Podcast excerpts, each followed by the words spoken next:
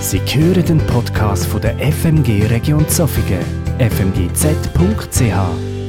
Gute Woche vor Pfingsten haben wir als TGA oder wir als Gemeinde in eine Predigtserie gestartet mit dem Thema Schritte in die Freiheit. In sechs Predigten haben wir unsere Aufmerksamkeit voll und ganz unserem Geist Gottes zugewendet oder eben einem Heiligen Geist.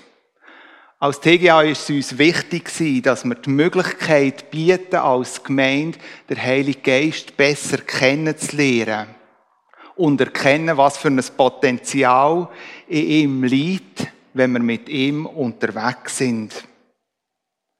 Wir haben gesehen oder erfahren, dass Gottes Geist uns zu Menschen möchte führen, wo wir ein Ja haben zu den verschiedenen Lebensbereichen und Lebenssituationen. Wir haben erkannt, dass er uns möchte helfen, Ängste zu überwinden, unser Denken zu erneuern, ja eben in unserem Leben auch Befreiung zu erfahren.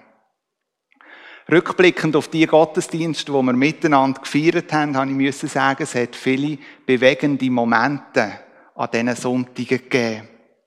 Und die Rückmeldungen haben gezeigt, dass sich etwas bei einzelnen Personen durch die Predigten bewegt hat. Neue Erkenntnisse sind entstanden und die einen oder anderen haben geschildert, wie sie erlebt haben, dass in ihrem Leben einiges sich hat anfangen zu verändern. Diese Tatsache, die freut mich enorm und hat mich auch sehr bewegt. In der Predigt von Bruno Graber hat er uns offen und ehrlich kommuniziert oder skizziert, dass der Heilige Geist in unserer Gemeinde her eher weniger betont worden ist. Und diese Prägung hat je nachdem dazu geführt, dass einige durch die Serie wie Neuland betreten haben. Ich freue mich für jeden Einzelnen, der Schritte wagt in das Neuland hinein. Am Seite, an der Seite hier vom Saal haben wir noch Türen platziert, die wir gebraucht haben für die Predigtserie mit den Titeln dazu. Und in der vergangenen Zeit haben wir euch eigentlich ermutigt, das, was euch bewegt hat, auch gerade durch die Serie aufzuschreiben und dort an die Türen zu heften. Wenn ihr ein spezielles Erlebnis gemacht habt oder aber auch, wenn ihr Fragen oder Anregungen habt. Die Möglichkeit besteht immer noch, nützt doch auch das, um da, das, was in euch innen sich bewegt, auch in Wort zu formulieren und zu platzieren. Vor einiger Zeit habe ich in einem Käg beobachtet, wie ein junges Reh sehr wahrscheinlich frisch auf die Welt gekommen ist und versucht hat, irgendwie auf die Beine zu kommen. Das ist noch ganz spannend zu beobachten. Seine Mutter hat nebenzu ganz ruhig geraset und das kleine Reli war beschäftigt, irgendwie auf seine vier Beine zu kommen. Manchmal ist es bis zur Hälfte gekommen, dann ist es wieder auf den Boden runtergefallen. Manchmal hat es geschafft, ganz aufzustehen, aber dann sind die O-Beine super gezeichnet. Also Grazil würde ich etwas anderes bezeichnen. Manchmal hat das Reli drei, vier Schritte geschafft und nachher hat es den Boden wieder von Neuem angeschaut. Aber, und das hat mich sehr spannend gedacht, das Reli hat sich nicht entmutigen Immer und immer hat es es wieder versucht. Und das ist für mich ein Bild geworden, ein Bild zu unserer Thematik, wo wir uns drinnen befinden. Vielleicht geht es dir manchmal in gewissen Momenten im Umgang mit dem Heiligen Geist ein bisschen ähnlich wie dem jungen Reli. Oder man kann es wie vergleichen. Da hat sich in deinem Leben wie, wie das Land eröffnet, aber die Schritte, die du am Anfang wagen bist, sind im Moment noch ein bisschen unsicher. Oder vielleicht gestabig, könnte man sagen. Ich wünsche mir im Blick auf die kommenden drei drei Predigten, die wir jetzt dann hören in den nächsten Sonntagen, dass ihr im Umgang mit dem Heiligen Geist immer mehr dürfen Sicherheit bekommen und eure Beine dürfen erstarken und wir dürfen auch gemeinsam das weite Land miteinander entdecken. Ich möchte noch ganz kurz eine Situation aus meinem Leben beschreiben und vielleicht erkennt ihr euch da drinnen auch. Etwa die hat es gegeben, oder sehr häufig, dass wenn ich einen Job gewechselt habe, in eine neue Wohnung gezogen bin oder vielleicht eine neue Aufgabe in der Gemeinde übernommen habe, dass ich mich meistens auf das Neue gefreut habe. Weil das Neue hat irgendwo signalisiert, wir erleben wieder etwas. Etwas Neues, etwas anderes. Und ich freue mich immer wieder, wenn es so Horizonterweiterung gibt. Das ist mir schon häufig passiert.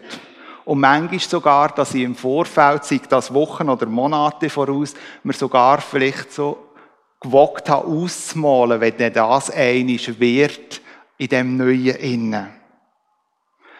Doch das Neue ist näher gekommen und es hat nur noch eine Nacht getrennt vor dem Neuen.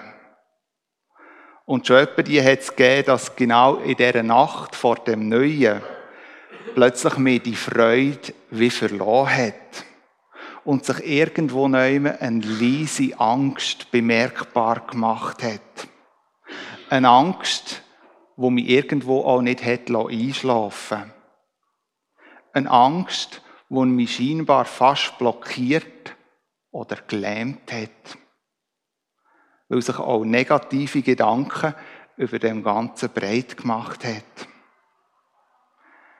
Ich glaube oder ich befürchte, dass wir solche Ängste auch in der Beziehung mit dem Heiligen Geist kennen. Oder dass solche Angst eine Rolle spielt.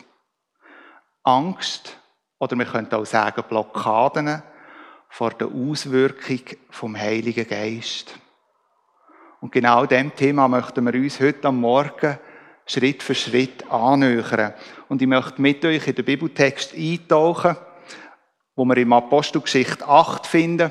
Ich mute euch heute einen längeren Text zu, nämlich vom Vers 5 bis 24. Apostelgeschichte 8, die Verse 5 bis 24. Ich lese aus der neuen Genfer Übersetzung. Unter ihnen war auch Philippus er ging in die bedeutendste Stadt von Samarien und verkündete dort, dass Jesus der Messias ist. Scharen von Menschen hörten ihm mit ungeteilter Aufmerksamkeit zu. Sie waren beeindruckt von dem, was er sagte, und das umso mehr, als sie die Wunder miterlebten, die durch ihn geschahen. Bei vielen Besessenen fuhren die bösen Geister aus. Sie verließen ihre Opfer mit lautem Geschrei. Auch zahlreiche Gelähmte und Verkrüppelte wurden geheilt. In der ganzen Stadt herrschte große Freude. Schon seit längerem hatte ein Magier namens Simon diese Stadt zum Schauplatz für sein Wirken gemacht. Er trat mit dem Anspruch auf, ein Meister der Magie zu sein und seine okkulten Fähigkeiten setzten die Einwohnerschaft von Samarien in Erstaunen. Auf ihn richtete sich die Aufmerksamkeit der gesamten Bevölkerung. Dieser Mann ist die große, die Kraft Gottes in Person, sagten die Leute und nannten ihn die große Kraft. Sie standen völlig unter seinem Bann. So sehr hatte er sie immer wieder mit seinen Zauberkünsten fasziniert. Doch jetzt, als Philippus ihnen die Botschaft vom Reich Gottes verkündete und über Personen und Werk von Jesus Christus sprach, wandten sich Philippus zu und schenkten ihm Glauben, und Männer und Frauen ließen sich taufen. Auch Simon kam zum Glauben und ließ sich taufen. Von da an wich er Philippus nicht mehr von der Seite. Die Wunder, die er miterlebte und in denen sich Gottes große Kraft zeigte, ließen ihn nicht mehr aus dem Staunen herauskommen. Als die Apostel in Jerusalem hörten, dass die Samaritaner Gottes Botschaft angenommen hatten, schickten sie Petrus und Johannes zu ihnen. In der betreffenden Stadt angekommen, beteten die beiden für sie und baten Gott, ihnen den Heiligen Geist zu geben. Denn bis zu diesem Zeitpunkt war der Heilige Geist noch auf keinen einzigen von ihnen herabgekommen. Sie waren nur auf dem Namen von Jesus dem Herrn getauft. Nach dem Gebet legte Petrus und Johannes ihnen die Hände auf und jetzt bekamen auch sie den Heiligen Geist. Als Simon sah, dass der Heilige Geist denen gegeben wurde, denen die Apostel die Hände auflegten, bot er Petrus und Johannes Geld an und sagte, Gebt mir Anteil an dieser Kraft, damit auch bei mir jeder den Heiligen Geist bekommt, dem ich die Hände auflege. Zur Hölle mit dir und deinem Geld, fuhr Petrus ihn an. Zu denken, was Gott schenkt, könne man kaufen. Nein, du hast keinen Anteil an dieser Kraft und hast kein Anrecht auf sie, denn in deinem tiefsten Innern bist du nicht aufrichtig vor Gott. Bereue doch deine Verschlagenheit und bete zum Himmel, vielleicht findest du Vergebung für deine üblen Ansichten. Ich sehe nämlich, dass dein Denken durch und durch vergiftet ist und das Böse dich fest in seinem Griff hat.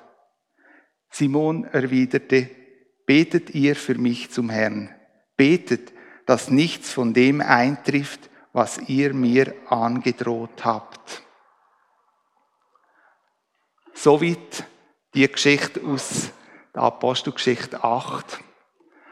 Was sich da abspielt, ist kurz nachdem, dass der Stephanus als gläubiger Mann in Jerusalem verurteilt worden ist und gesteinigt worden ist. Nachdem dass der Stephanus gesteinigt worden ist, hat die Verfolgung an den Christen, an den Gläubigen angefangen. Die Christen müssen flüchten. Die Gläubigen haben sich in ganz Palästina verteilt. Eigentlich geht man ein bisschen davon aus, dass die Apostel dazu mal in Jerusalem nicht mit dem Stephanus in Verbindung gebracht worden sind.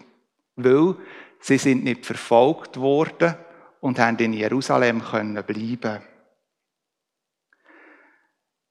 Wir können dem Text entnehmen, dass die Zerstreuung der Christen, die dort geschehen ist, mehr Positives als Negatives bewirkt hat. Die Vertriebenen haben nämlich die Botschaft mitgenommen an den Ort, wo sie geflüchtet sind. Und haben das Evangelium an dem Ort weiterverbreitet, wo sie nachher ansässig geworden sind. Durch das sind verschiedene Gemeinden entstanden, unter anderem eben auch in Samarien. Man könnte sagen, die Geschichte von Philippus, wo wir jetzt gehört haben, mit dem fängt die Weltmission an. Wo die Gemeinde in Samarien gewachsen ist, sind die Apostel in Jerusalem darauf aufmerksam worden und haben den Petrus und den Johannes dort geschickt. Spannend finde ich ja, dass gerade der Johannes auf Samarien muss. Weil wenn wir in den Evangelien lesen, im Lukas 8, gibt es eine Gegebenheit, wo der Johannes Samarien ganz stark verurteilt. Jesus läuft nämlich durch Samaria und wünscht sich dort zu übernachten. Aber die Samariter lassen das nicht zu und verwehren ihm Obdach. Und dort lesen wir, wie Johannes und Jakobus recht in Rage müssen. Weil sie sagen zu Jesus, lass doch Feuer vom Himmel oben abkommen, dass die Samariter alle mal vernichtet. Und genau der Johannes wo Wochen oder Monate, vielleicht auch ein Jahr vorher das gesagt hat, genau der Johannes geht jetzt in die Stadt in Samarien und erlebt, was für eine Welle von Umkehr dort stattfindet. In dem Text, wo wir miteinander gelesen haben, ist eine Person, die eine zentrale Rolle einnimmt, nämlich der Simon. Oder wir nennen ihn auch Simon Magus. Er ist in dieser Stadt kein unbedeutender Mensch.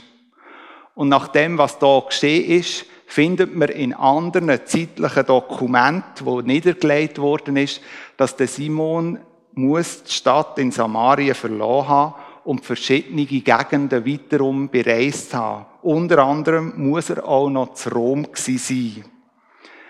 Er muss grossen Einfluss haben, weil er hat immer wieder auch Anhängerschaft um sich geschart. Auch auf seiner Reise, die er gemacht hat, unter anderem auch zu Rom. Und um ihn hat sich eine Gruppe gebildet, wo sich noch ein Simonianer getauft hat. Und die Gruppe hat Bestand gehabt bis ins dritte Jahrhundert. An dieser Stelle kann man diskutieren, ob jetzt der Simon wirklich zum Glauben gefunden hat und zum wirklichen Glauben zu Jesus durchgedrungen ist. Oder ob es nur einfach rein oberflächlich oder Bewunderung war. Ich hüte mich an dieser Stelle ein Urteil zu fällen. Doch ich möchte mit euch drei Aspekte anschauen, die mir aus dieser Geschichte wichtig geworden sind, in Verbindung zum Thema vom heutigen Morgen. Schauen wir nochmal die Verse 10 bis 12 an. Auf ihn, und da ist der Simon gemeint, richtete sich die Aufmerksamkeit der gesamten Bevölkerung. Dieser Mann ist die Kraft Gottes in Person, sagten die Leute und nannten ihn die große Kraft. Sie standen völlig unter seinem Bann. So sehr hatte er sie immer wieder mit seinen Zauberkünsten fasziniert. Doch jetzt, als Philippus ihnen die Botschaft vom Reich Gottes verkündete und über Personen und Werk von Jesus Christus sprach, wandten sie sich Philippus zu und schenkten ihm Glauben. Und Männer und Frauen ließen sich taufen. Der Simon muss eine wahnsinnige Ausstrahlungskraft haben. Mit seinem Auftreten hat er sein Anliegen an den Mann und an die Frau bringen. Sehr wahrscheinlich ist er eine charismatische Persönlichkeit. Und mit seinen Zaubertrickchen, die er vorgeführt hat, hat er auch die Leute beeindrucken, so dass viele Anhänger von ihm geworden sind. Der Tag, an dem der Philippus in die Stadt kommt, man könnte sagen, ist für der Simon ein schwarzer Tag gewesen. Weil ab dem Moment hat sein Ansehen, und er so genossen hat, wie von bröckeln.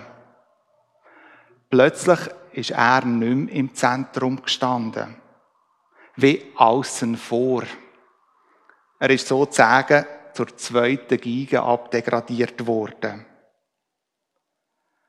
Wir lesen nicht, was mit ihm wirklich gemacht hat.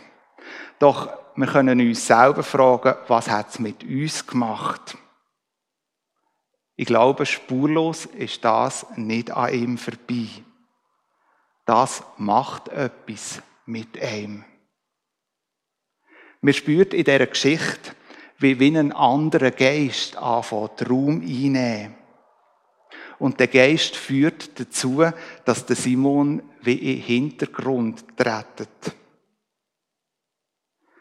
Persönlich vermute dass die Geschehnisse hier in Samarien ein Aspekt ist von einer Angst, die wir in uns tragen können, gegenüber der Auswirkung vom Heiligen Geist.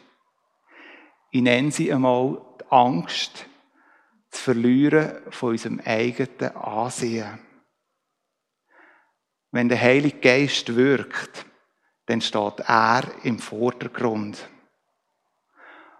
was geschieht, vielleicht auch durch Menschen, ist von ihm gewirkt und nicht von uns. Einige von uns mögen vielleicht jetzt in dem Moment denken, hm, das betrifft mich ja nicht. Ich bin ja lieber im Hintergrund. Ich bin nicht so eine Bühnenperson. Ich tue mich nicht so im Vordergrund drängen.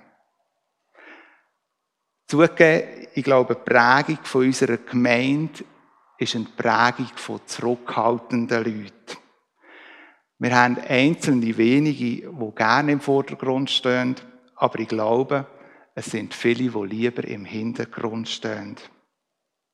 Vordergründig mag man denken, der Aspekt, der passt irgendwo nicht so zu unserer Gemeinde. Doch ich glaube, selbst in einer zurückhaltenden Gemeinde ist der Aspekt vorhanden. Vielleicht sogar noch verstärkter. Wer mit Jesus unterwegs ist, egal ob introvertiert und zurückhaltend oder extrovertiert und Bühnenliebhaber, im Unterwegssein mit ihm gibt der Heilige Geist uns immer wieder Impulse. Impulse für unser eigenes Leben und für andere. Die Frage dabei stellt sich aber, wie gehen wir denn mit dem um, wenn wir so Impulse bekommen? Haben wir den Mut, auf die einzugehen? Oder quält uns, wenn wir ehrlich sind, irgendwo noch die Angst, was denken denn die anderen von mir? Und das als zurückhaltende Gemeinde vielleicht erst recht. Wie schnell ist man doch bedacht auf Ansehen und dass man das doch nicht verliert. Was denken die anderen, wenn ich einen Impuls vom Heiligen Geist weitergeben möchte? Und was, wenn das, was ich sage, nicht zutrifft oder niemand anspricht, dann bin ich doch schlicht und ergreifend unglaubwürdig. Vielleicht sogar werde ich als nicht richtiger Christ angeschaut. Vielleicht habe ich auch schlicht und ergreifend nicht richtig gehört. Wenn man mit so Impulsen vom Heiligen Geist umgehen kann, hören wir in den nächsten Sonntagen. Doch ich habe den Eindruck, um den richtigen Umgang mit so Impulsen zu finden, müssen wir uns auch dieser Angst stellen, dass wir könnten Ansehen verlieren. Ich wünsche mir, dass genau der Punkt, wenn ihr merkt, dass das in euch weiterschwingt, dass ihr da dürft in einen Prozess hineinkommen. Egal, ob zurückhaltend oder offensiv. Für mich ist es Gebet geworden. Ein Gebet auch zum Heiligen Geist, dass er mir immer wieder die Angst nimmt, das scheinbare Ansehen von Mitmenschen zu verlieren. Und ich wünsche mir, dass auch das in unserer Gemeinde immer mehr auch darf gelebt werden. Ich persönlich gehe gerne in den Europapark. Die verschiedensten Bahnen haben es mir absolut angetan. Und eine von meiner liebsten Bahnen, das ist Silverstar. All die, die schon mal im Europapark sind, kennen die. Man sitzt in ein Bändchen, hat eine Schnalle, wo man vorher abziehen zum Sichern und dann geht's los. Und die erste Etappe führt einfach einmal steil nach oben. Und ich weiss jedes Mal, wenn wir dort rauffahren, wenn es steil raufgeht, dann geht es irgendwann schon steil runter. Und jetzt könnte man ja denken, wenn man so am Rauffahren ist, man kann irgendwo noch immer so die schöne Aussicht geniessen. Ich kann die meistens gar nicht geniessen, weil ich bin immer darauf fokussiert, ob ich mein Bügel bei meinem Bändchen hat. Und ich mal mir immer aus, wie denn das ist, wenn es dann wieder nicht so geht. Und häufig kralle ich mich an dem Bügel fest. Und zwar mit dem Gedanken, wenn der den Bügel lässt, habe ich mich immerhin noch an dem Bügel. Und ich lasse nicht los. Ich bin mir aber bewusst, das ist eine absolute Illusion. Das an der Stange festkrauen nützt absolut nichts. Und trotzdem halte ich mich an dem Bügel fest. Und ich möchte euch jetzt mit drin in so eine kurze Fahrt. Ich habe ein Film gefunden, wo uns eben in die Silverstar-Fahrt auch so die erste Etappe mit drin nimmt. Das ist das vorderste Bändchen und ich habe absichtlich keinen Ton dazu da. Die beiden, die vorne miteinander reden, reden eben auch über den Bügel und haben Angst, dass er nicht hat. Der eine versucht immer mehr zuzuziehen, aber der Schlüssel im Sack ist um den Weg und erst ganz zu oberst oben schafft er es noch ein bisschen näher zuzuziehen. Und so geht es weiter, zu auf und zu ab. Vielleicht hat es die einen oder anderen jetzt gerade gepackt, dass sie auch mal in Europapark wetten. Die Situation führt mir immer wieder vor Augen, wenn ich in dem Bändchen hocke. Wie gern habe ich doch alles im Griff. Aber in dem Moment, wo ich in dem Bändchen hocke, habe ich eigentlich gar nichts mehr im Griff. Ja, wie gern hat man doch alles im Griff. Vielleicht sogar im Unterwegssein mit dem Heiligen Geist. Dass wir auch dort spüren, wie wir eigentlich gern alles auch im Griff hätten. Ich erinnere mich an Veranstaltungen, die ich als Junge besucht habe, wo es etwa die über den Heiligen Geist geredet worden ist. Und dort haben die Referenten über das Thema sehr impulsiv geredet. Und einige von diesen Predigtern haben ganz stark erwähnt, passet nur auf. Wenn der Leben im Heiligen Geist übergeben, dann passiert etwas. Dann könnt ihr etwas erleben. Die Prophezeiung, muss ich Ihnen ehrlich sagen, als Jung, hat in mir eher Angst ausgelöst. Es hat so bedrohlich tönt, so beherrschend, so unberechenbar. Eigentlich bin ich heute davon überzeugt, sie haben es gut gemeint. Aber bei mir ist es anders angekommen. Und ich habe mir immer wieder die Frage gestellt, wollte ich denn das überhaupt? Im Unterwegssein mit dem Heiligen Geist gibt es wirklich Situationen, wo wir erleben, wo uns herausfordern und manchmal sogar scheinbar überfordern. Doch ich glaube, in dem Unterwegssein mit dem Heiligen Geist können wir immer wieder erleben, wie wir auf das vorbereitet worden sind. Bewusst oder unbewusst. Und er uns auch mit Kraft versorgt fürs Nötige. Zurück zum Europapark. Wenn ich ja genau weiß, dass ich eigentlich beim Aufstieg auf den Silverstar Angst habe, da kann man sich fragen, wieso gehst du denn eigentlich noch? Du könntest es ja auch einfach sein. Ich merke jedes Mal beim ersten Fall von dem Bändchen, dass Gurte ja tatsächlich hat dass ich vertrauen kann, dass ich loslassen kann. Und spätestens beim zweiten Fall auf dieser Bahn sind meine Hände nicht mehr krampfhaft an dem Bügel vorne festgekraut. Und es ist mir in dem Moment gleich, wenn ich nicht mehr alles im Griff habe. Und genau das wünsche ich mir für uns alle im Umgang mit dem Heiligen Geist dass wir erkennen, wenn die Angst irgendwo sich in uns breit machen, dass wir erkennen, wir dürfen loslassen. Wir müssen uns nicht festkrallen. Er haltet uns. Wir dürfen die Hände ausstrecken nach der Fülle, die er für uns parat hat. Als Simon sah, dass der Heilige Geist denen gegeben wurde, denen die Apostel die Hände auflegten, bot er Petrus und Johannes Geld an und sagte, gebt mir Anteil an dieser Kraft, damit auch bei mir jeder den Heiligen Geist bekommt, dem ich die Hände auflege. Der Simon ist nicht mehr wie gewohnt im Mittelpunkt gestanden. Mit seiner Kraft hat er nicht mehr Menschen beeinflussen und heilen. Die Menschen haben sich einem wahren Gott zugewendet. Etwas Größeres, etwas Mächtigeres.